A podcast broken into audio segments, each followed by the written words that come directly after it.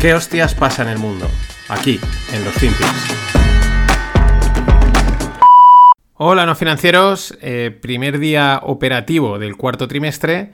Y como ya avisé, iba a ser un otoño ajetreado. ajetreado así que toca un FinPix, pues versión Redux, más rapidito, porque por cuestiones de tiempo no, me no he podido elaborarlo más. Así que nada, mañana abordaré el tema de Reino Unido. Vamos a ello.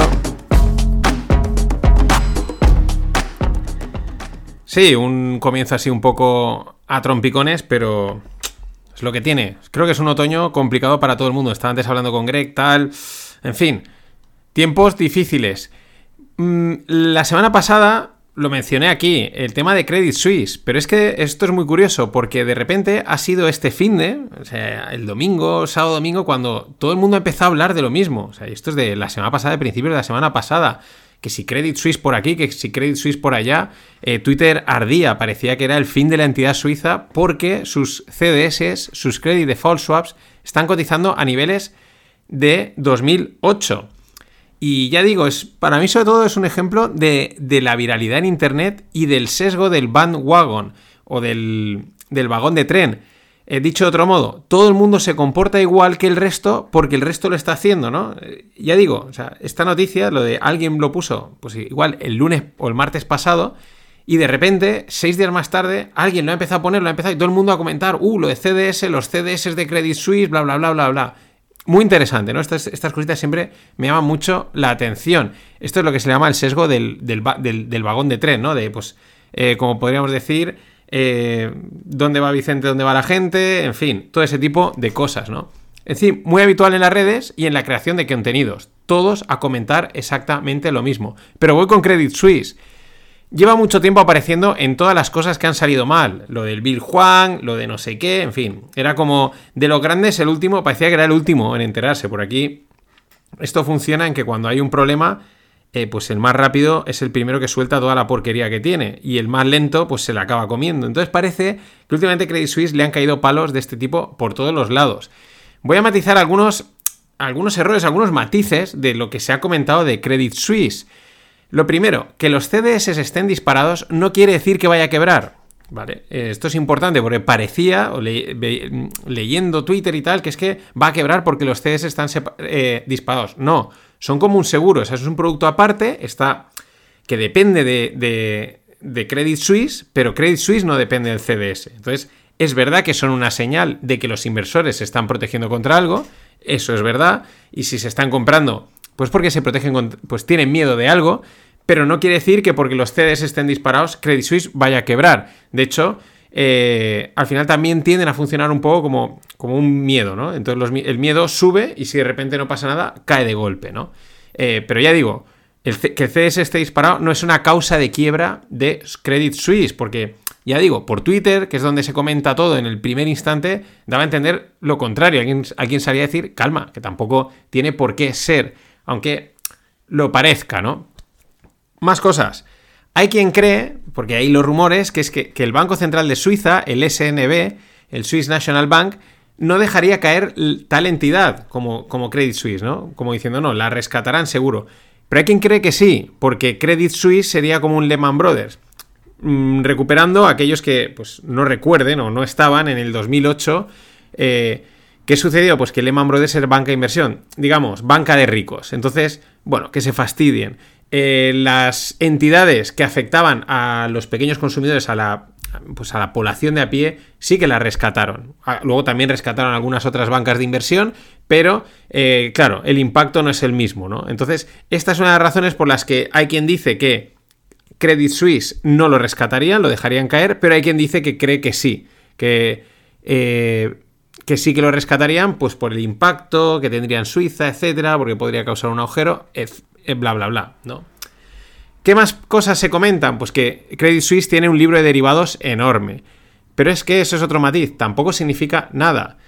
Hay que pensar que un libro de derivados, o sea, todas las posiciones de derivados que tienen abiertas, son miles de contratos de distintos productos, de muy distintos, muy diferentes, todos ahí metidos. Entonces, a saber, esto lo comentaba Ben Eifer y lo explicaba en un hilo muy interesante. Porque tú puedes tener 30 trillions o megatrillions de derivados, pero a lo mejor son derivados de cobertura, o sea, estás cubriendo un riesgo, con lo cual estás neteado. o pueden ser de especulación. En fin, son libros muy grandes y lo que muy bien explicaba Eifer es que, eh, igual que le pasa a Deutsche Bank, que tiene un libro enorme, eh, pues podría significar un riesgo enorme, o sea, que se va todo al garete, o un riesgo muy pequeño, muy asumible. Él decía que haya un libro con 100 millones de nocional de dólares en derivados, pues igual quiere decir que el riesgo es 100 eh, o menos, o igual quiere decir que el riesgo es 1000. Depende de muchos y son libros muy complejos, muy vastos y muy grandes. Entonces, tampoco eh, echemos el. nos asustemos enseguida. Hoy salían los analistas de JPM diciendo que el capital y la liquidez de Credit Suisse es sana. Pero claro, JPM ya sabemos, JP Morgan, cómo funcionan y, a saber por qué están diciendo esto, si es que ellos te están aprovechando para colocar eh, su papel o qué. Pero de momento ellos dicen que ellos han analizado y está healthy. Y el lunes, es decir, eh, las acciones han comenzado con caídas fuertes y luego han acabado recuperándose. La verdad es que hoy el mercado ha hecho una auténtica locura. Eh, locura de para abajo, para arriba, está totalmente loco. Lo cual tampoco es muy buena señal. Habrá quien estará contento, pero no es buena señal. Pero mm, de momento las de Credit Suisse parece que más o menos han salvado la, la papeleta o alguien ha calmado por ahí. En fin. Veremos en qué acaba esto de Credit Suisse, porque lleva sonando mucho tiempo, pero también sonaba y ha sonado Deutsche Bank y ahí está. Entonces, mm, veremos en qué acaba, si en susto o en muerte, como decía el chiste. Más cosas, la producción industrial en España sigue en retroceso. El PMI ha salido en 49, cuando se esperaba un 49,4 y el anterior era 49,9. Se esperan más caídas de la producción en España en los próximos meses. La sensación a pie de calle es de mm, de contracción en general. Es la sensación, es una sensación pura y dura a pie de calle de consumo y tal. Hablas con gente, no, esto parece que se frena, tal, etcétera. Veremos.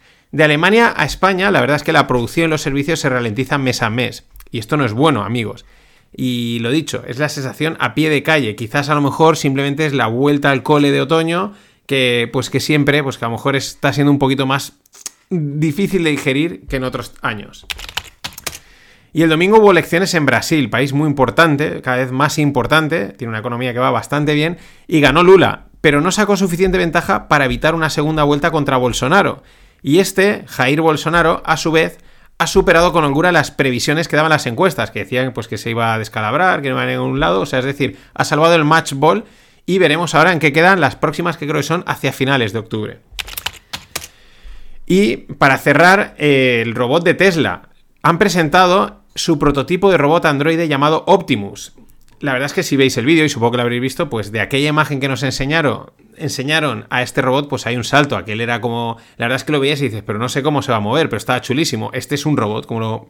Como pensarías, como que te vendría a la cabeza, ¿no? Con unos cables, unos brazos, etcétera. El típico robot que te esperarías en términos de, de estética. Es verdad que le falta la carcasa, ¿no? Que es lo que lo haría ya súper chulísimo.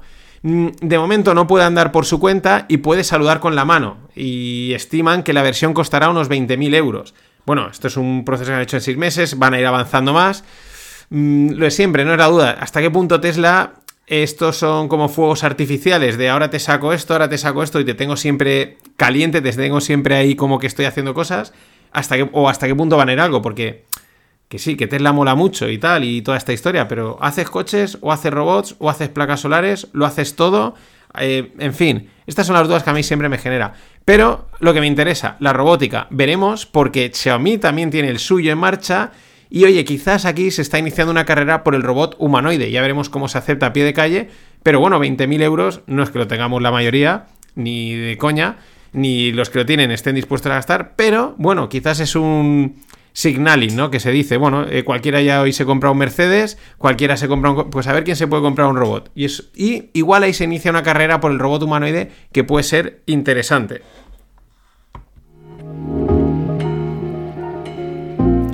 Ya he dicho y he tenido que tirar de FinPix Express. Ahora os voy a contar cositas del curso de fondos. Con Fernando Luque, 40 euros de descuento con el código Pelosi22.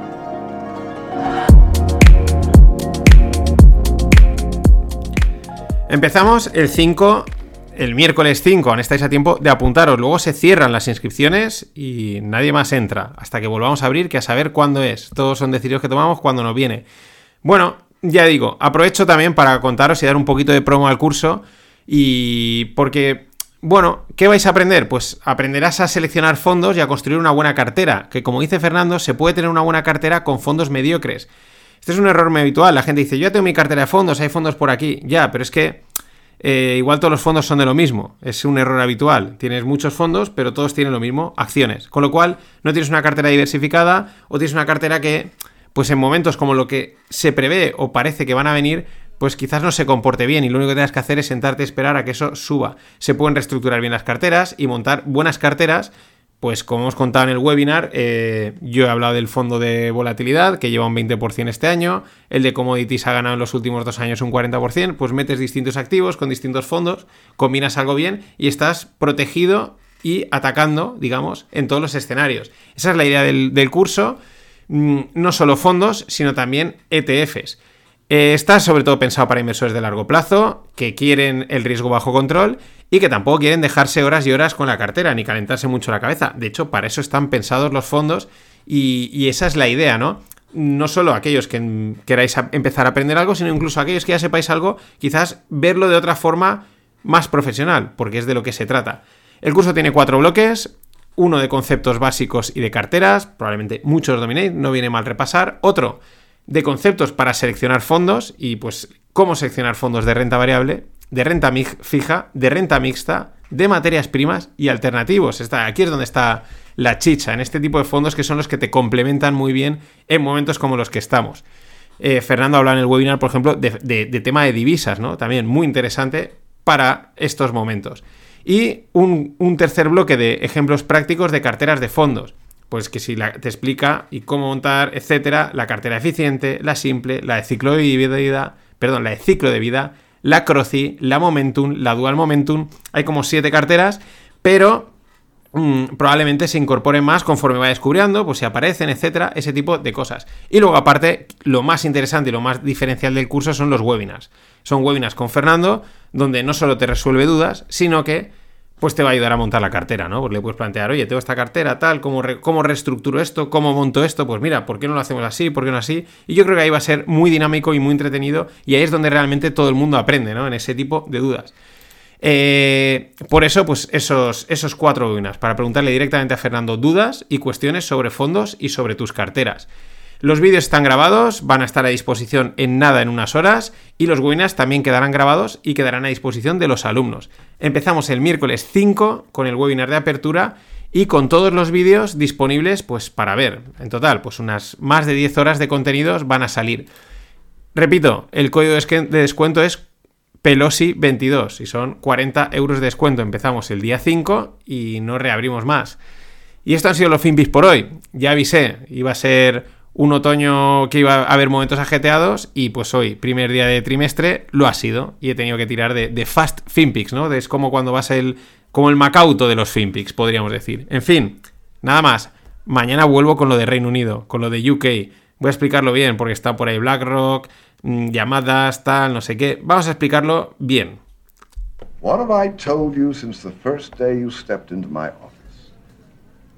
There are three ways to make a living in this business. Be first, be smarter, or cheat.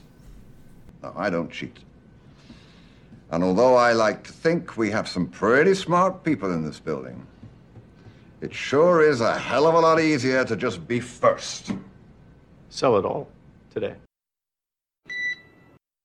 When we have disorderly markets, you're talking about buyers' strikes in, in particular, so no one coming in. And I don't think you've heard any of that out of the, the English markets. I think what you're seeing is people are going in and acting rationally. And when people are acting rationally, I don't think you need to have the central bank come in and intervene. And my fear is that through this intervention, I think that the term is kind of quantitative conundrum because we don't really know what they're trying oh, to do no, here. No, no no, it's not. We have to. We have a surveillance correction, folks. It's not quantitative conundrum. John, help me here. What is it? We're calling it quantitative confusion. It's QC confusion.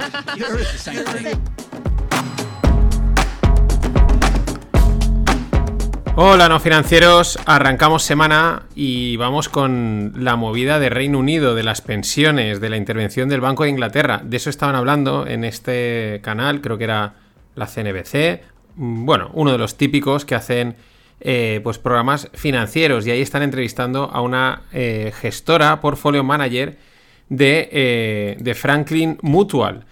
Y bueno, mm, muy claro, ¿no? Lo que, lo que decía y ahora, ahora, ahora entraré. ¿Qué, ¿Cuál es la historia? Pues que hace una semana más o menos, saltaba la noticia. El Banco de Inglaterra intervenía el mercado comprando bonos de larga duración.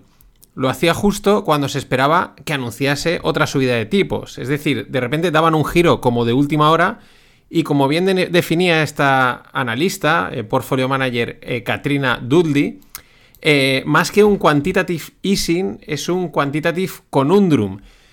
conundrum significa adivinanza o como bien le, intentan matizar así, con un poquito de broma al final, es confusión cuantitativa.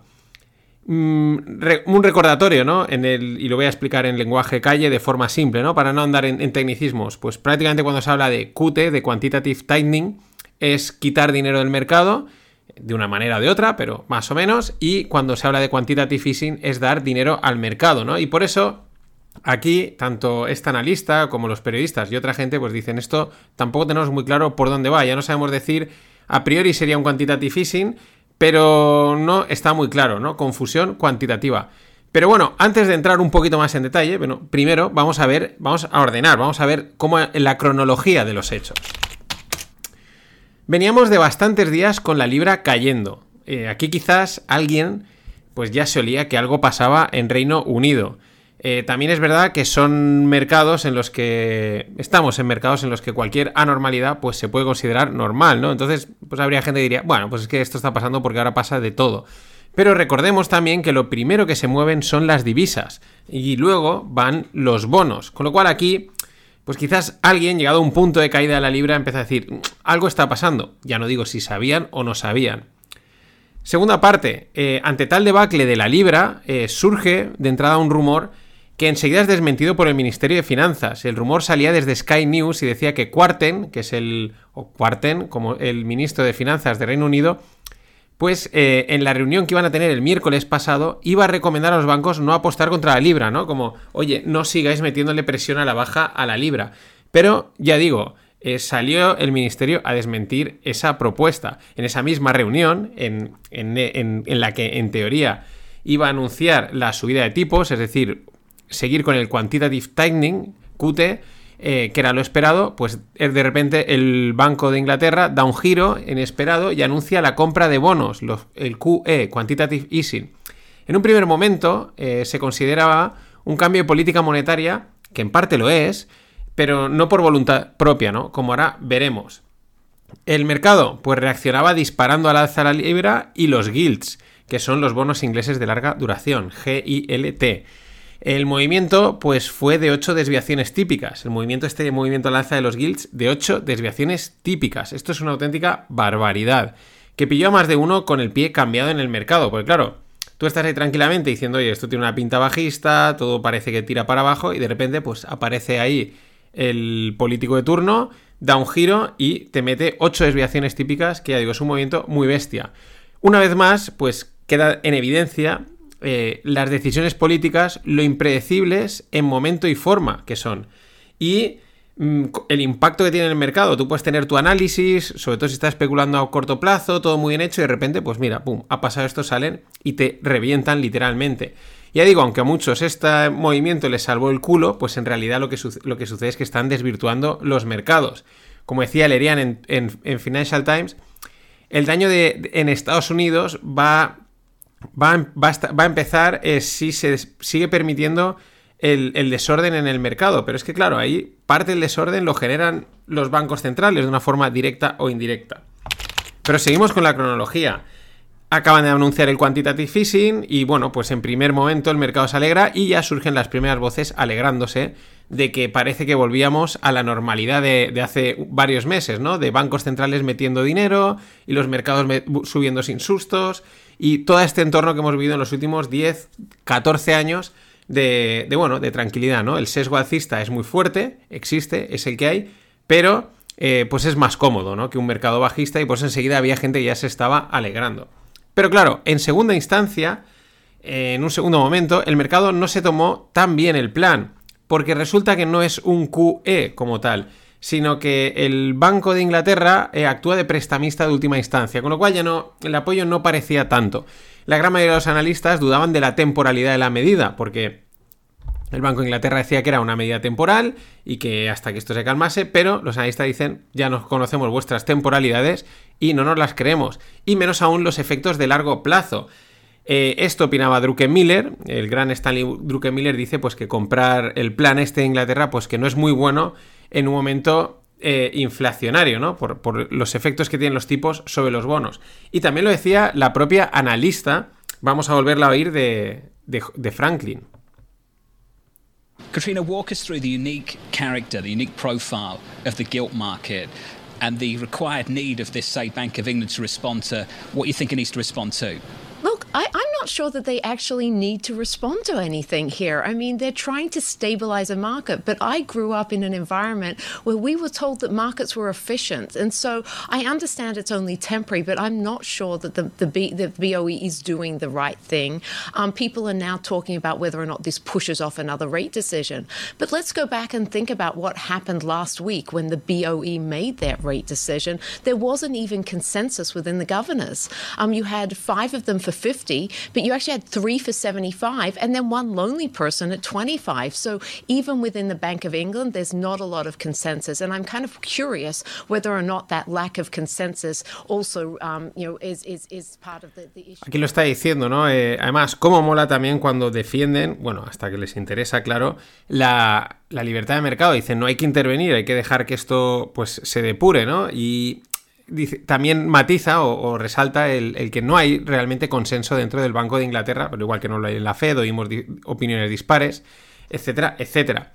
Bueno, hasta aquí, ¿no? Eh, lo que iba a ser una subida de tipos es, un, es una intervención del mercado, compra de bonos de largo plazo.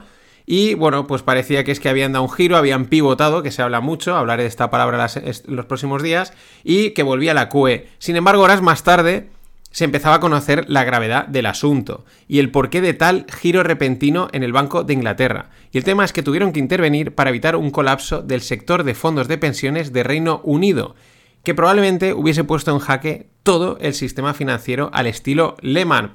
Algún senior decía o comentaba en Financial Times que, que, empezaron a, a decir, uy, esto, esto se va, pero directamente, esto es un estilo Lehman. Importante aquí, ¿no? Eh, es el volumen de dinero que mueven los fondos de pensiones. Ahora luego lo veremos, pero este es el tema. No es una. Ah, ha caído, pues como cayó el fondo este de Bill Juan, que son 20 mil millones. Ah, bueno, pues es un agujerito, ¿no? Aunque nos parezca mucho dinero. No, no, estamos hablando de grandes masas de dinero que causan un agujero masivo y un efecto en cadena. Eh, ¿Qué más? Eh, las caídas. Que me voy a colar una cosa. Más cosas. Las caídas de, meses anteriores en los mercados de bonos, seguimos con la cronología, pues estas caídas, eh, unido al apalancamiento de estos fondos, habría disparado las margin calls de los mismos. Recuerdo, una margin call es cuando estás en tal nivel de pérdidas que te piden cerrar la posición o aportar más dinero, ¿vale? Porque estás en, riesgo, ¿no? Eh, en la newsletter tenéis el, el gráfico del, del 30 años inglés. Os digo, ha pasado de cotizar a 95 a 25 en apenas un año. O sea, la caída es brutal en cosas que normalmente pues no se mueven tanto. Es el 30 años inglés, no debería moverse tanto. Y ahí es donde está parte de la movida. Cierro eh, esta cronología con, eh, con el siguiente efecto colateral. Y es que Quarten, que es el ministro de Finanzas, ha cancelado hace un par de días la rebaja de impuestos anunciada debido a esta crisis. Qué cosas, ¿no? Para unos que se lanzan a, a reducir impuestos y ¡pam! les pegan el tajo. Eh, no han y claro, ¿esto por qué? Pues porque eh, toda esta movida, toda esta manera de rescatar la van a acabar pagando los, los, contribuyentes. Lo gracioso es que no han tardado los burócratas del Fondo Monetario Internacional en aplaudir la medida y asomar la pata de la línea impos impositora que llevan estas organizaciones globales. No han salido a decir, uy, una pena, entendemos que lo tengan que hacer, pero bajar impuestos favorece el comercio, es lo que hay que hacer. No, no, no, no, dicen, ah, eh, los ingleses han tomado la medida inteligente. O sea, esta gente quiere quitar hasta la última, vamos, hasta la última pata. Los margin calls. Vale. Una pregunta lógica frente a la margin call y esta situación de colapso es la siguiente. Oye, pues si en la margin call o aportas más capital o cierras posición, si no tienes más capital que poner, ¿vale? Porque no te has, te has, quedado sin liquidez, pues oye, ¿por qué no cierras la posición? Asumes el porcentaje de pérdidas y evitas el colapso. Oye, ¿qué tienes? ¿Un 30, un 20%? Vale, pues es duro, pero antes que colapsar, cierra. Claro, ¿qué sucede? Que para eso, para tú cerrar la posición, tiene que haber contrapartida. Tiene que haber alguien dispuesto a quedarse lo que tú te quieres desprender. Alguien que quiera comprarte esos bonos que, tú, que a ti te sobran, ¿no? Y mmm, esa es la situación de un mercado sin liquidez ni confianza entre las partes. Y eso da el pie al colapso. Porque si nadie quiere quedarse lo que tú quieres vender, eso significa que eso que tú tienes vale muy poco. Ya no son unas pérdidas fuertes. Es prácticamente, no digo cero, pero imaginaros, 80, 90%, vamos, a derribo. Y eso es lo que parece que sucedía y sucede. Por eso en el Stonks del último fin de, cuando explicamos esto, pues nos mostramos tan preocupados y muchos decían, joder, sois muy pesimistas. Es que la movida ha sido gorda, aunque no lo hayamos percibido. Respecto a los fondos de pensiones apalancados, ¿no? En la última parte, ahora luego, en, la lupa, eh, explicaré en detalle el funcionamiento de estos fondos, qué es lo que ha pasado con este apalancamiento, pero la, la pregunta, ¿no? Ya la, ya la, formulo, ¿no? ¿Eh? ¿Cómo un fondo de pensiones puede estar apalancado? Vale, es debido a un esquema de cobertura frente a subida de tipos que sobre todo no está modelizado para movimientos tan bruscos en los tipos, en los bonos y en la inflación, que son los que han causado este desajuste. Y entonces saltan las margin calls por doquier. Es decir, mm, sí, estás apalancado, pero una cosa muy estable que no debería moverse mucho y de repente llega el super, los super movimientos. Y para cerrar esta primera parte, la guinda. Y la guinda la pone BlackRock. ¿Por qué? Pues porque es la mayor gestora de activos eh, del mundo. Eh, tiene, tenía unos 10 trillones hace aproximadamente unos meses y ahora pues esa cifra debe ser algo inferior por la caída de los mercados. Pero es que la guinda es que BlackRock es acusada de fallar en proteger los fondos de pensiones, de fallar en proteger los fondos de pensiones de sus clientes en medio de esta crisis que estamos comentando. Al dejar, porque dejó de comerciar ciertos fondos. De hecho, BlackRock informó en un comunicado interno que congelaría los fondos en mayor riesgo y movería los activos a liquidez. ¿Y por qué digo que es la, guinda? Porque BlackRock es probablemente una de las gestoras más beneficiadas, si no la más beneficiada de este entorno de apoyo al mercado por parte de gobiernos y bancos centrales. Y cuando llegan momentos duros, dice, ah, pues conmigo no contéis. Es que esto es Wall Street, amigos. Esto no entiende de, de ese tipo de, mm, de solidaridades. Y recordaros, últimas horas para apuntaros al fondo, al curso de, fondos y ETFs con Fernando Luque. Van a haber 4 o 5 webinars con él para preguntarle dudas, crear carteras y va a estar guapísimo. Cerramos y no volveremos a abrir. O sea, volveremos a abrir, pero ya veremos cuándo. Igual en enero, igual el año que viene. De momento, los que están se lo llevan, el resto se lo pierden. Y continúo con el tema de Reino Unido. En la, hoy le llamo la lupa, porque cuando hice el máster decían la lupa de Mariano, porque le metí ahí el, la lupa, ¿no? En ciertas cositas, y a, a mi amigo Asier, al que le mando un saludo, le hacía gracia. Y digo, pues vamos a llamarle la lupa. Bueno, voy a explicar esta situación de, oye, pero ¿cómo colapsan estos fondos, no? ¿Qué es lo que estaba pasando? Empezamos con la. con con que la caída de los bonos de larga duración, es decir, los bonos de larga duración más de 20 años, pues esta caída, que, ya he comentado, generó una crisis de liquidez en los fondos de pensiones, porque estos se quedan sin colateral para mantener las posiciones abiertas. Esta crisis de liquidez afecta especialmente a las estrategias Liability Driven Investments. Ahora las veremos. Las cuales, actualmente, o sea, las Liability Driven Investments, ese tipo de estrategias o ese tipo de fondos, tienen un valor de cerca de 1,5 trillones de libras en Reino Unido.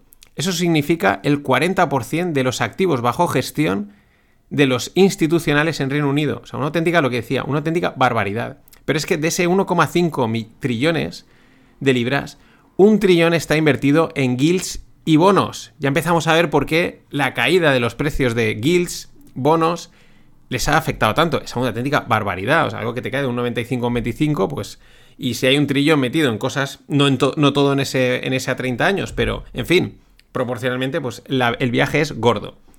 ¿Cómo funcionan estas LDI o Liability Driven Investment? Pues lo que hacen es que compran bonos que usan como colateral. ¿Para qué?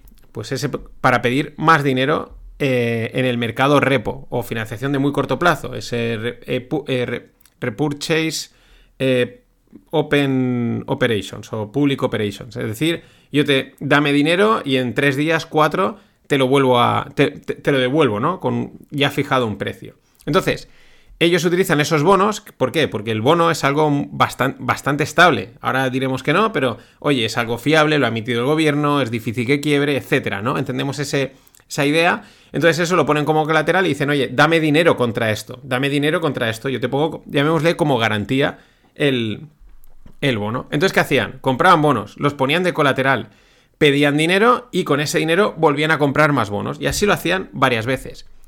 ¿Cuál es el problema de esta operativa? Pues el problema es que cuando el colateral cae de valor, estos fondos, estas estrategias, tienen que. tienen tres opciones. O buscan más liquidez para aportarla, o devuelven la financiación, o aportan más colateral, es decir, compras bonos. Pero si no tienes dinero, no vas a comprar bonos. En fin, estás ahí y si estás perdiendo, pues a lo mejor no puedes devolver la financiación, ¿no? Es un bucle. Como hemos visto antes, la caída de los precios de los bonos ha sido tan fuerte que ha devaluado los colaterales y entonces ha forzado a estos fondos a vender más bonos y otros activos, ¿no? Para buscar esa liquidez o salir de la posición, llevando los precios más abajo todavía, hasta el punto de poner en riesgo no solo su solvencia, sino la de otras instituciones importantes. Claro, esta intervención de 65 billones del BOE, pues lo que se comenta es que simplemente da tiempo a, que los fondos deshagan sus posiciones de, eh, de forma ordenada, ¿no? No en plan todos en tromba, que es lo que causa el colapso, sino, oye, poquito a poquito ir vendiendo. Pero lo que avisan, eso no implica que los bonos y la libra no puedan seguir cayendo en el corto plazo. Ahora bien, las culpas, ¿no? Esto es lo que ha sucedido de manera mm, simplificada, eh, pero la culpa, pues podríamos pensar que de los fondos por estar apalancados, pero también hay que tener en cuenta que, como he comentado, se apalancan en instrumentos muy estables y seguros. Y lo que ha pasado tampoco es normal que hayan estos mega movimientos en los bonos, en los tipos, etcétera, aunque ahora nos parezcan lógicos, ¿no? Entonces, eh, claro, esos movimientos tan bruscos no estaban en los modelos de riesgo. Cuando han venido, pues empieza a petar todo. Esto es un buen recordatorio de que no hay ninguna estrategia que funcione siempre. Entonces, una estrategia que te funciona todos los meses, cuidado, ¿vale? Es la teoría del pavo de Taleb, cuidado porque el día que no funcione te va a meter un viaje enorme. Y me da igual la estrategia que me cuentes. Es una cuestión estadística. Esto es lo que ha sucedido. Sí, podemos echarle esa parte culpa a los, a los fondos por apalancarse, por este tipo de estrategias, pero bueno, a priori, pues están permitidas, si no las harían. Sin embargo, también se apunta a la nueva primera ministra Truss y a su ministro de Finanzas Quarten. ¿Por qué? Pues que parece ser que su ajustado plan fiscal que habían presentado ha sido el que ha disparado esta situación de estrés en, los, en sus mercados que van a pagar los contribuyentes con sus impuestos. Esta es la historia mm, de lo que ha pasado en Reino Unido. Mm, la inflación te obliga a subir tipos, la gente empieza a vender los bonos, empiezan a caer muchísimo, los bonos que utilizas de colateral pierden valor, es, esa financiación que has pedido prestada empieza a estar en riesgo, te obliga o a vender o a aportar más capital. Vamos, hacer malabares, no puedes, todo el mundo empieza a hacerlo en tromba y pues no hay gente que quiera dar contrapartida y la cosa amenaza con el auténtico colapso.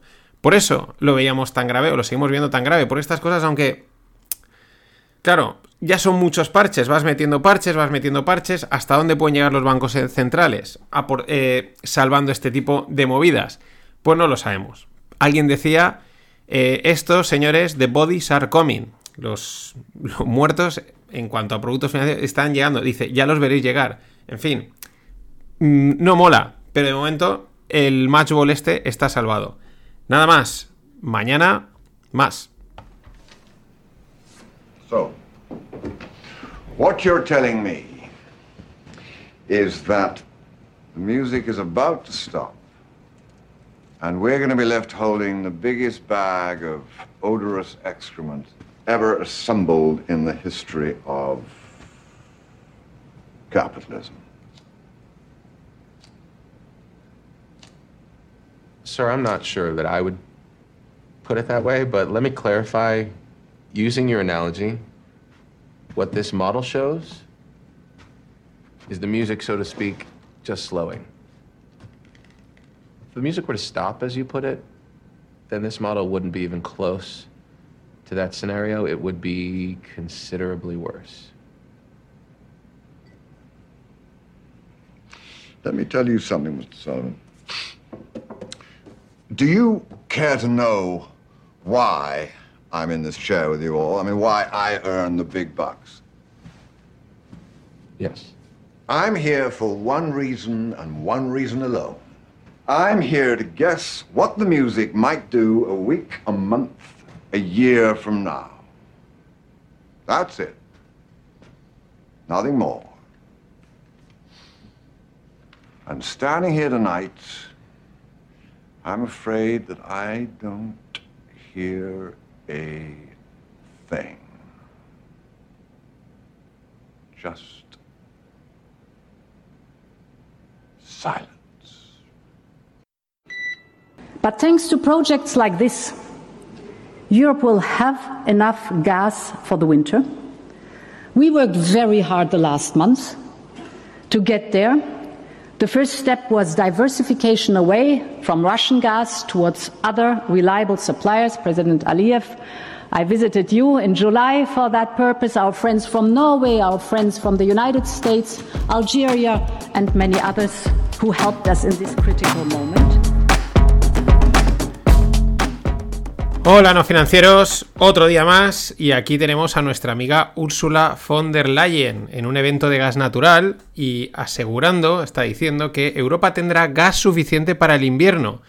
Y todo ello pues están en un evento de un interconector Bulgaria-Grecia, bueno, de estas infraestructuras y eh, pues lo que dice es que gracias a la diversificación hacia otros países como proveedores en lugar de Rusia. Entre ellos, Azerbaiyán, eh, menciona al presidente Aliyev, eh, porque está allí, está de cuerpo, está presente, perdón, en el evento y le da las gracias, ¿no? Le hace los honores, gracias, eh, presidente Aliyev, etcétera.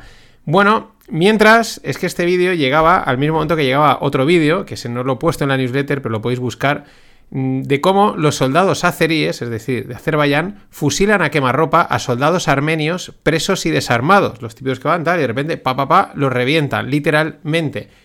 Y claro, es llamativo, ¿no? Esta es la encrucijada y el cinismo europeo que encarna perfectamente Úrsula. Es así de duro, ¿no?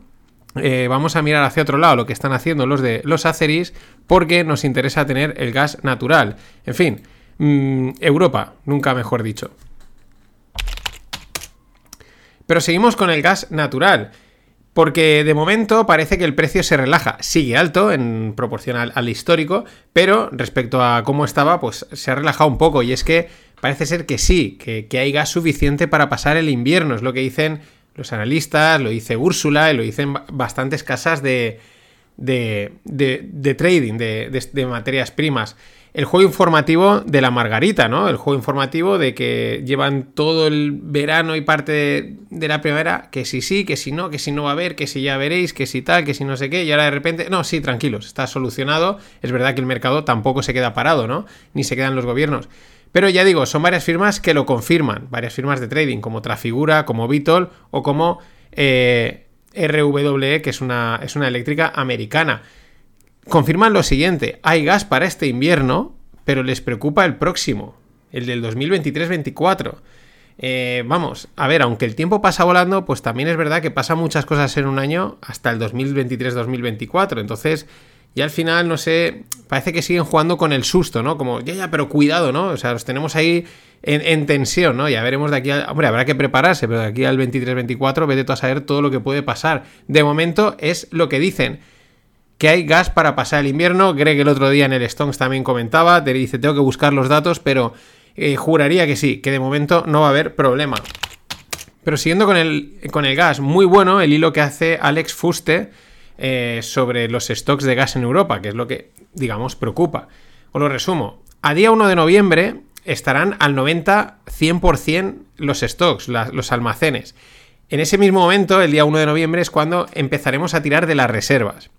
A ritmos normales de consumo, esas reservas deberían de durar hasta mitad febrero.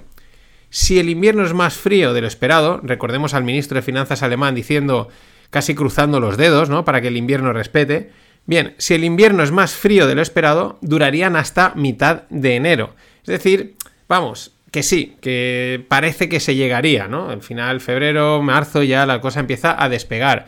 Pero aún así hay que ahorrar. Alemania, según los datos de Alex Fuste, pues debería recortar un 16% su consumo e Italia un 20%. Es bastante, o sea, normal que la prevean que el PIB y que la economía va a caer. Recortar un 16% de tu consumo es o pasas frío o produces menos o ambas, ¿no?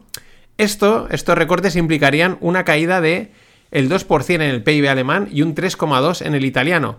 No datos de España pero, o de Francia, pero bueno, nos podemos hacer una idea que irán por ahí los tiros. Y ya que estamos con el gas, pues vayamos con los temas bélicos, ¿no? Porque todo esto, eh, a priori, pues una de las principales causas ha sido pues, toda la movida de Rusia, Ucrania y tal, etc. Eh, vamos con los dos conflictos, el actual, que es el de Ucrania, y el posible, que es el de Taiwán. Bueno, Ucrania. El viernes Rusia, es decir, Putin, mejor dicho, se anexionó cuatro territorios de Ucrania. Pues así como quien, venga, pues me los anexiono, ¿no? Esto era algo que estaba cantado, ¿no? Se lleva diciendo mucho tiempo, se va a quedar dos, tal, no sé qué, tres. Bueno, pues lo ha hecho, evidentemente no de una manera legal y tal y cual, pero bueno, de momento lo ha hecho. Me da igual la forma, si estaba más legal, si no, si no sé menos. Se los ha quedado. Eh, siguiente paso, pues la palabra que más empieza a sonar respecto al tema este Rusia-Ucrania es nuclear. Eh, muchos rumores, muchas informaciones y especulaciones, que si, armas que si se utilizarán armas nucleares tácticas, que si hay un submarino cargado con armas nucleares ruso que ha salido por ahí, en fin, lo de siempre, ¿no? Mucho marear, poca, eh, poca concreción, eh, pero aquí la historia es intentar interpretar el objetivo que tienen los medios cuando publican algo, desde el medio más mainstream hasta el más independiente. ¿Esto es relleno? ¿Es información o es manipulación, preparación de la población, porque es lo que hemos visto en los últimos tiempos, ¿no? Que también van soltando ¿eh? globos sonda para ir tanteando, para, para, bueno, para que si luego pasa algo, pues no te sorprenda tanto. En cualquier caso, tanto mencionar el riesgo nuclear, pues la verdad, no mola nada. Y vamos con el posible, el posible conflicto, el de Taiwán. Este es otro, otro de la Margarita, otro que sí, que no, que yo lo veo, que tal, que sí he visto por aquí. Muchas informaciones, muy varias, muy distintas. Eh, sobre todo saliendo desde China, que sí, pues que sí estaría preparándose para.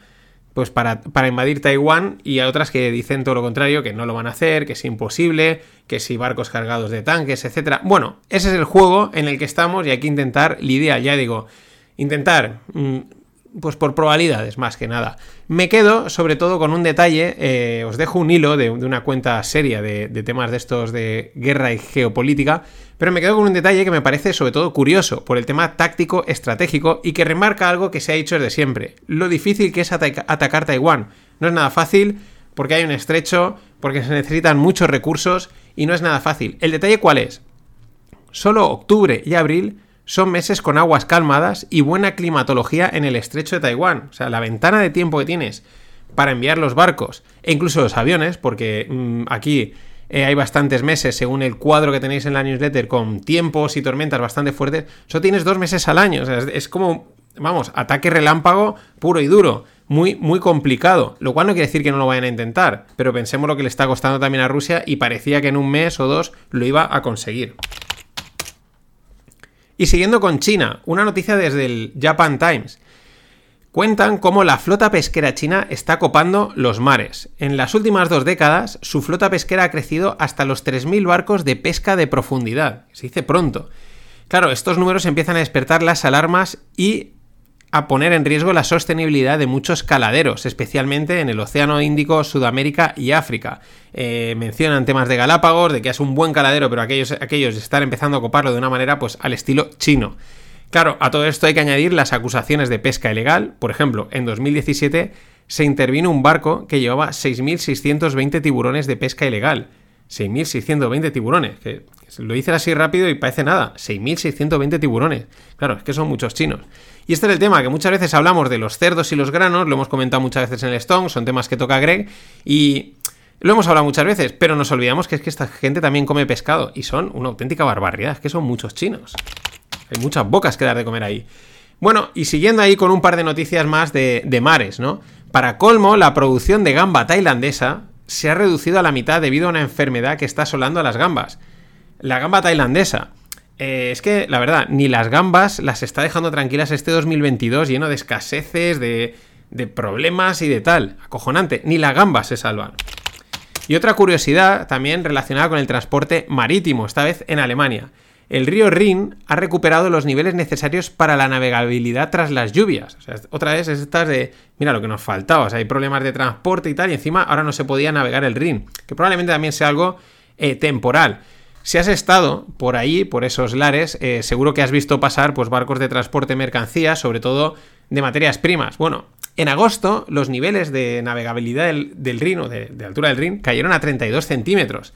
Eh, cuando el mínimo para la navegabilidad es de 1,5. Y para cerrar esta parte, pues la última hora de Credit Suisse.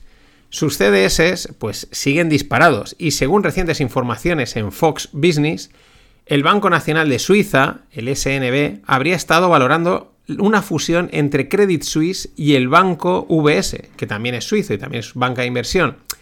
Bueno, ahí dicen que si que es que para qué tener dos bancos haciendo lo mismo, compitiendo en el mismo sitio, que quizás es algo estratégico. Bueno, ya sabemos, un poquito de, de adornarlo. Pero esto de una posible fusión entre dos bancos, pues es un clásico cuando hay problemas en la banca. Pero repito, recordemos que de momento esto son rumores. Y nada, dicen que tengo que recordar que os suscribáis a Spotify, a Evox, a la newsletter, en fin, donde escuchéis el podcast, suscribiros. Parece ser que ayuda que suban los suscriptores y luego las escuchas. Ya veremos.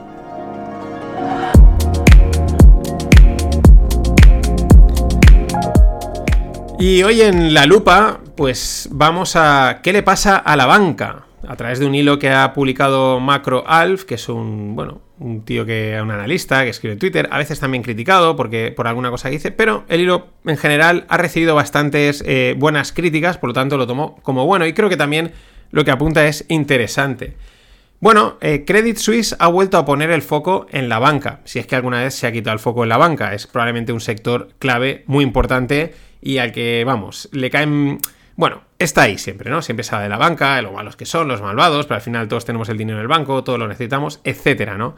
Eh, también, pues miedo a otra crisis, a un colapso, eh, quizás mm, también son reminiscencias infundadas, ¿no? Igual está ahí muy presente, muy grabado a fuego lo que pasó en el 2008 y enseguida a la mínima, pues todo el mundo, los periodistas, los analistas, los economistas, cualquier persona salta y dice, uy, uy, uy, uy, no volverá a pasar, ¿no? Hay que recordar también que las regulaciones se han puesto muy fuertes para evitar estas cosas. Sin embargo, pues ayer os contaba el tema de, los fondos de pensiones. Bueno, ¿Qué ha sucedido desde la crisis del 2008? Pues que la banca europea ha tenido unos retornos muy malos, unos pues, de retornos sobre el capital, ¿no? sobre la inversión. Ha pasado de tener, por ejemplo, un 14-15% de ROE, de Return on Equity, en 2007 a un 7-8% actual, la mitad. Cuando, por ejemplo, en comparación, la banca americana sí que ha recuperado esos niveles de rentabilidad precrisis, ¿no? Se ha recuperado perfectamente. Claro, los, todo este periodo de bajos tipos de interés, pues afectan mucho y durante mucho tiempo a los márgenes. Los bancos ganan dinero ahí, ¿no? En, esos márgenes respecto a los tipos de interés. A esto hay que unirle los problemas estructurales de la eurozona. Que, bueno, ya lo hemos dicho mucho, ¿no? Somos muy lentos, muy burocráticos. Eh, hay un exceso de bancos en Europa y eh, la regulación. La regulación intenta proteger y, claro, protege mucho, pero también frena mucho, ¿no? Entonces todo esto ha hecho del sector bancario, pues podríamos decir, unos zorros. Y esa regulación que mencionaba, pues ha obligado a los bancos a ratios de liquidez, ¿no? A guardar dinero, por así decirlo, eh, de una manera sencilla, eh, a ratios de liquidez muy altos, ¿no? Que, claro, les limitan la operativa, ¿no? Les limitan mucho lo que pueden hacer, dónde pueden mover, tienen que estar protegiéndose porque la regulación les exige mucho. Claro, ¿Qué sucede ahora? Porque es la pregunta que mucha gente se hará, ¿no? Dice, si estamos en un entorno de subida de tipos, que debería de favorecerlos. Estamos en un... Esto debería estar favoreciéndolos. ¿Qué está sucediendo? Pues, por un lado, la exposición, según Macro la exposición al conflicto Rusia-Ucrania. ¿Qué pasa? Pues que esta exposición les obliga a valorarla casi cero, ¿no? Y al final les afecta, ¿no? Eh, el, por, por, comercio, ¿no? Comercio internacional, se para, etcétera. Más cosas, pues la exposición a mercados emergentes que están sufriendo por la subida del dólar más la financiación en dólares que debe de ser renovada, ¿no? Que también ahí hay un flujo. Y quizás el más importante, eh, la zona, la eurozona, un crecimiento doméstico lento y con muchas dudas. Sin embargo, la mayoría de los analistas no ven factible el, colapso, el famoso hay colapso, que esto se va a la mierda, ¿no? Otra cosa es eh, pues que estás en un sector que se ve muy afectado por cualquier debilidad que surge en la economía, además de ser un sector muy cíclico, ¿no? Cualquier pequeña cosita, pues pum, les afecta muchísimo a los bancos. Tiene que haber un entorno todo bien, todo tranquilo y tal, y entonces con una subida de tipos, pues ellos, los reyes del mambo. En mi opinión de no experto y de barra de bar pura y dura, porque tampoco es un sector que controle demasiado, que lo mire demasiado, pero bueno, hay que opinar, ¿no? Que para eso, para eso me pagan, por así decirlo. El tema es que si este panorama de subida de tipos y fin de Disneyland, que decía Taleb, va para largo, pues a priori es un sector que deberíamos de tener puesto el ojo en él. En el ojo, simplemente de momento. Eh, sobre todo, pues si se calman las aguas, es verdad que igual, pues ahora aún hay mucha incertidumbre y por eso pues tampoco están reaccionando y están ahí en ese vaivén, eh, que si sub, van a subir los tipos, más, menos, si va, si va a haber la inflación, más, menos, pero en un entorno de subida de tipos continuado, de fin de Disneyland, de la economía real, que decía Taleb, pues debería ser un sector a tener en cuenta. Pero también hay que considerar todos esos riesgos que se han mencionado, es decir, que los bancos son muy sensibles a todo lo malo que sucede y otra cosa no, pero últimamente pues pasan cosas, muy pocas cosas buenas. Así que nada más, hasta mañana. ¡Que invierta su puta madre! Hace tres años estuve aquí, en este mismo podio, en las Naciones Unidas. En ese tiempo les dije que este formato era obsoleto y ahora, tres años después, nos damos cuenta que lo es aún más.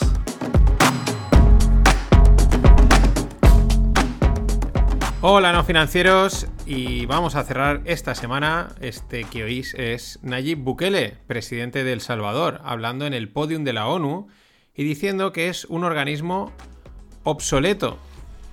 Esto es llama la atención, no digo, no, yo no sé si es obsoleto o no, pero es el presidente que utiliza fondos públicos para especular con Bitcoin haciendo coñas en Twitter, en un país pobre, con dificultades. Y aquí, pues, eh, con otra cortinita de humo más, ¿no? A decir que si es que la ONU está atrasada, etcétera, cuando tú has estado haciendo, pues, vamos, prácticamente el payaso en, en, general, ¿no? Eh, muy llamativo. Pero es que mira que les gustan las cortinas de humos a los políticos. Es una auténtica debilidad, ¿no? la cortinita de humo, ¿no? Ahora que esto, uff, pues voy a salir aquí a decir esto y a desviar la atención, ya que incluso me retuiteen, hablen de mí y ese tipo de cositas, ¿no? De un poquito de ego, claro. Porque otra cosa no, pero ego siempre hay. Bueno, vamos a cerrar la semana con un FinPix variado de noticias, con así un remix de noticias que ya empieza a ser un clásico de los viernes, ¿no? Porque la verdad es que mola cerrar la semana pues con un batiburrillo, con temas menos sesudos, más divertidos, eh, esa línea. Pero antes del mix, eh, pues vamos con Musk. Vaya coña, ¿no? Elon Musk. La noticia saltaba a mitad de semana. Parece ser que finalmente comprará Twitter por la oferta inicial que hizo de 44 mil millones de dólares. Y digo parece, porque ya sabemos que Elon da más vueltas que giros de guion daban en Lost o en Juego de Tronos.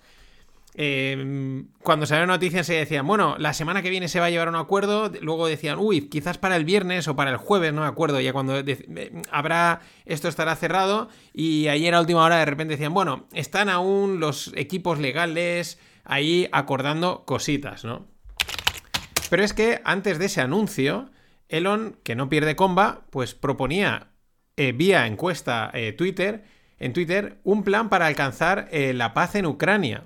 Mm, que ha sido bastante criticado, este tío que hace pidiendo la paz a través de tal, bueno, pero es que, pero sí es que ya sabemos que Elon le mete a todo, ¿no? Tiene absolutamente para todo el mundo. Pero vayamos a los números y a los supuestos planes en caso de materializarse la compra, la compra, no la compra, en plan chino, de Twitter. Los números. Cuando Elon lanzó la propuesta de compra, surgieron dudas sobre la viabilidad de conseguir la financiación necesaria, los 44.000 millones o los eh, gazillions que dicen a veces. Eh, recordemos que, que Musk tiene bueno, mucho dinero. Más que mucho dinero, tiene mucho patrimonio. La mayoría, pues acciones de Tesla. Esto le pasa a mucha gente que es el más rico del mundo, ya. En liquidez, para nosotros tiene mucha liquidez, pero en proporción al, al, patrimonio que tienen, pues poca, ¿no? En proporción. Bueno, pues ahora parece ser que sí que salen los números. Esto es como lo del gas natural que os contaba ayer, ¿no? Que de repente, uy, uy, uy, de repente, ah, esto está perfecto. Pues ahora parece que salen los números. ¿Por qué? Pues son los siguientes. Ha vendido más de 16 billions en acciones de Tesla. Posee un 9% de Twitter que estaría valorado en 4 billions. Es decir, esto le pone con unos 20 billions de los 33,5 billions comprometidos en la compra. Bueno, esto dice en 44, pero luego hay pues, eh, bueno, un vaivén de cifras. Pero 20 de los 33 y pico. A esto habría que añadir los 6-7 billions de coinversión que fueron los primeros que se anunciaron, que llamó la atención porque hasta el, de, el fundador de Binance le, le ponía pasta, ¿no? Es decir, con esto se pone casi en un 90% de la financiación que, que, necesita y por lo tanto pues podemos decir que prácticamente lo tiene, eh, pues, lo, tiene hecho, ¿no? Y en cuanto a los planes post-compra, esto es quizás lo ya la nueva, ¿no? O sea, porque aquí es de una detrás de otra. Elon ha mencionado eh, crear la X, o sea, perdón, ha mencionado crear X de Everything App, ¿no? O sea, X, en nombre, pues eso, mm, eh, enigmático, eh, respecto a la, a la app para todo, ¿no? De Everything App. De hecho, esta es la curiosidad, él es el propietario del dominio x.com desde 1999. Esto no es que bueno, ya lo tenía trazado, sino pues bueno, el tío estaba metido en todos los fregados y diría, pues ¿por qué no reservar el dominio x.com? Y probablemente igual tenga el A, el B, el C, yo qué sé. Pero bueno, es llamativo, es curioso que tiene x.com reservado eh, como dominio propio desde 1999 y parece ser que lo utilizó en algún momento para PayPal y alguna cosa de estas. Bueno, ¿qué es esto del Everything App? ¿O hacia dónde apuntan los rumores? ¿Qué es lo que se dice sobre la Everything App que menciona Elon?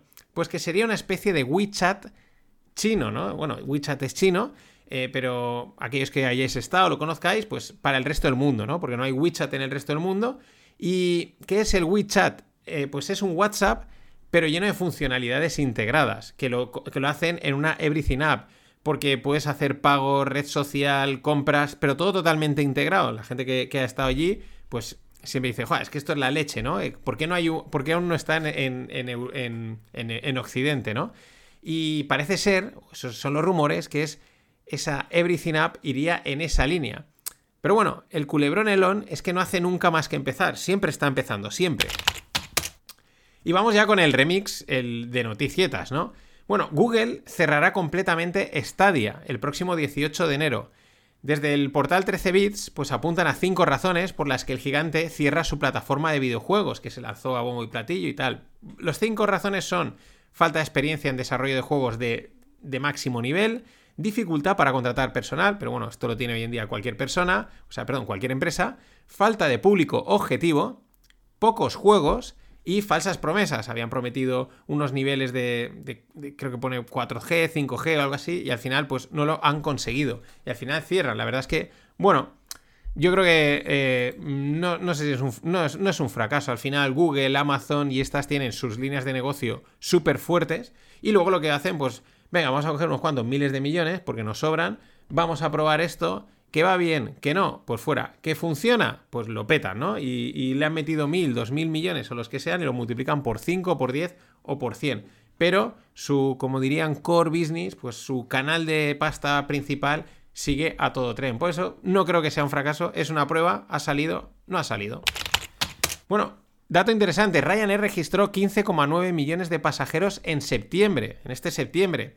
Es el mes más ocupado desde, pues en los últimos tiempos concretamente, marcan un 13% por encima de niveles pre-COVID.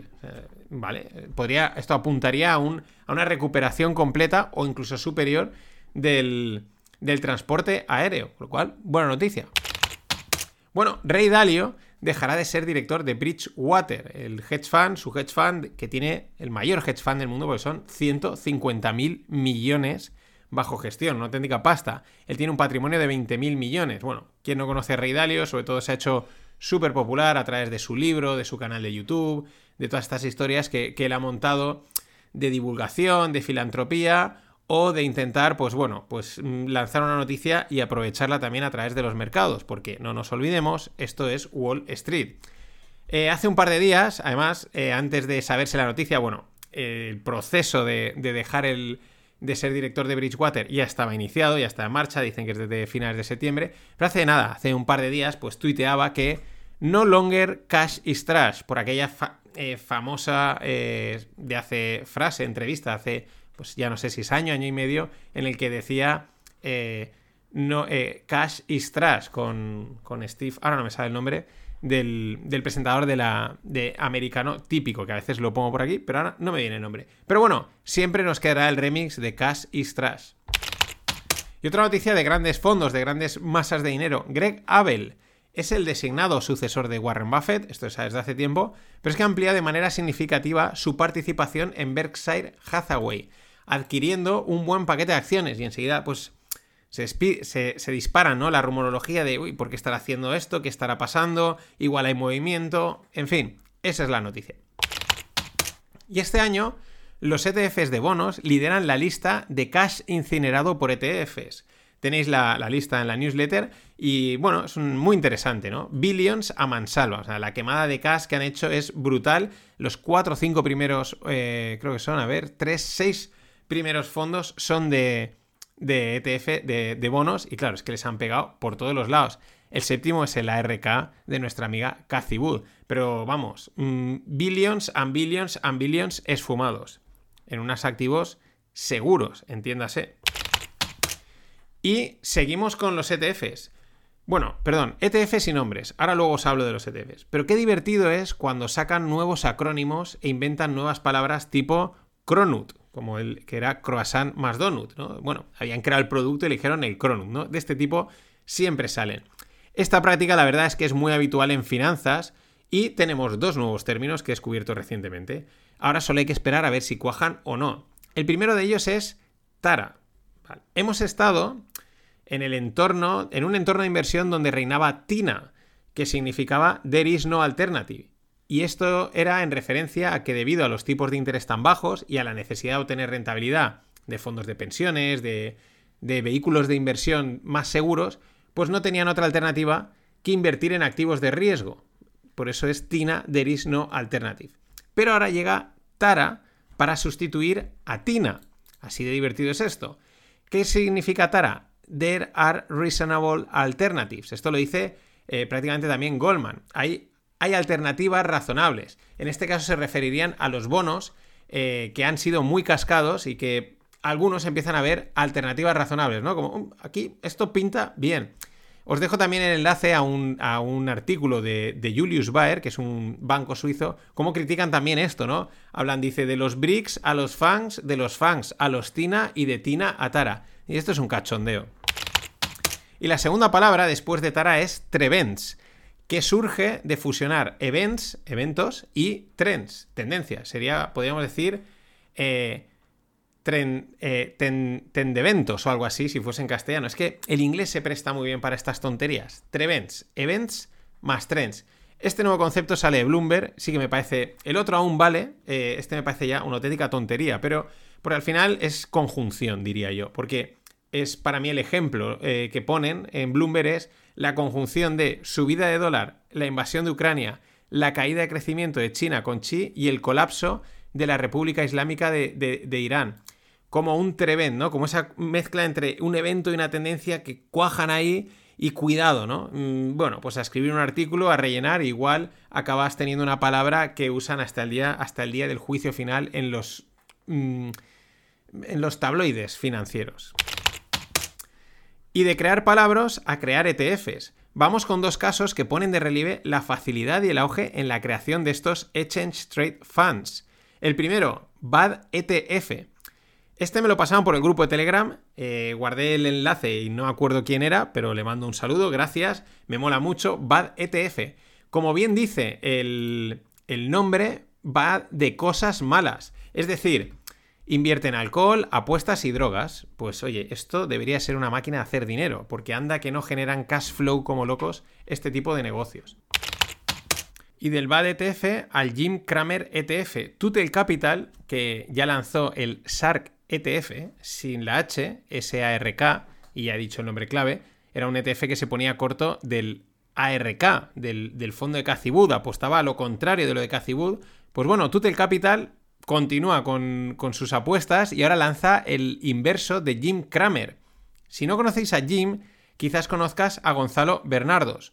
Gonzalo es un economista televisivo español que no acierta ninguna predicción. Más bien sucede siempre lo contrario. De hecho, en Twitter está la coña del indicador Bernardos. Pues bien, Kramer, presentador de la CNBC, podríamos decir que es el Bernardos español o al revés. Bernardos es el, Kramer español. Pues bien, ahora Tutel Capital ha lanzado este ETF, el SJIM, que apuesta contra las predicciones de Jim. Y reitero que más allá de la anécdota, de lo divertido, etcétera, es un ejemplo del auge y facilidad en la emisión de ETFs al otro lado del charco. Eh, lo, hemos, lo comentamos con Fernando en el webinar, en, el podcast, en el, en, el, en el, curso de fondos. Mm, se están moviendo mucho. Es muy fácil fiscalmente para ellos, etcétera, crear este tipo de productos. También muy fácil comercializarlos. También muy, muy fácil para la gente entenderlos. Tú te quieres poner corto de ARK, en vez de comprar opciones, apalancarte y cosas raras, pues te compras el SARK y a funcionar, ¿no? Entonces, están funcionando muy bien. Son muy fáciles eh, emitirlos y tiene, están en auge. Bueno, excepto si es el, son los de Bitcoin físico, que esos no nos dejan salir ni a la de 3. Qué pena que la regulación en Europa sea tan restrictiva, porque nos íbamos a reír un buen rato. Y nada, mm, suscribiros en Evox, Spotify, YouTube, etcétera. Suscribiros, que suban los suscriptores, que siempre mola y ayuda. Vamos a cerrar la semana.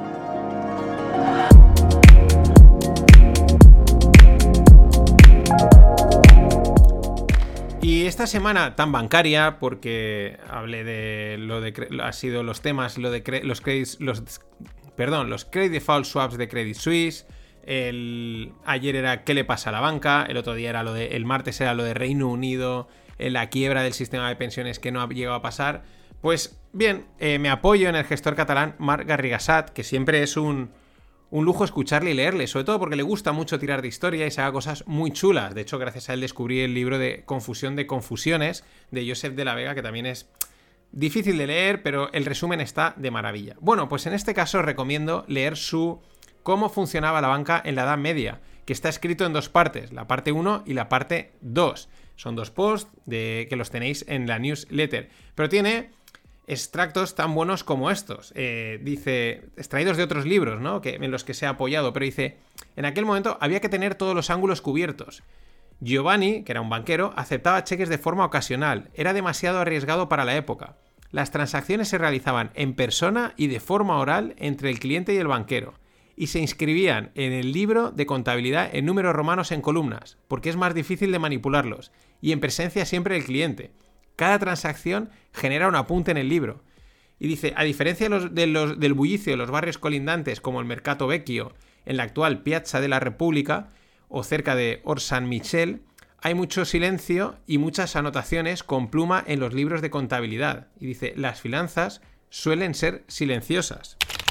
También otra, otra, frase que me ha gustado mucho que dice, el dinero, igual que con el misticismo, prospera a través de los rituales. Son dos posts muy extensos y no dan para, para, este espacio, no dan para que los cuente aquí al detalle y además, qué menos que darle el mérito a Mark y echarle, oye, unas visitas, leerlo, etc.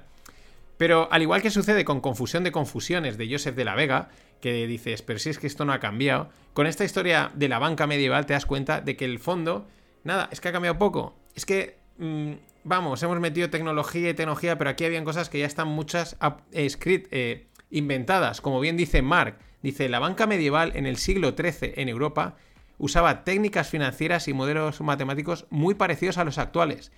Monasterios ingleses realizaban forwards con lana, con los bancos mercantes toscanos, con los Ricci di Luca a la cabeza, forwards.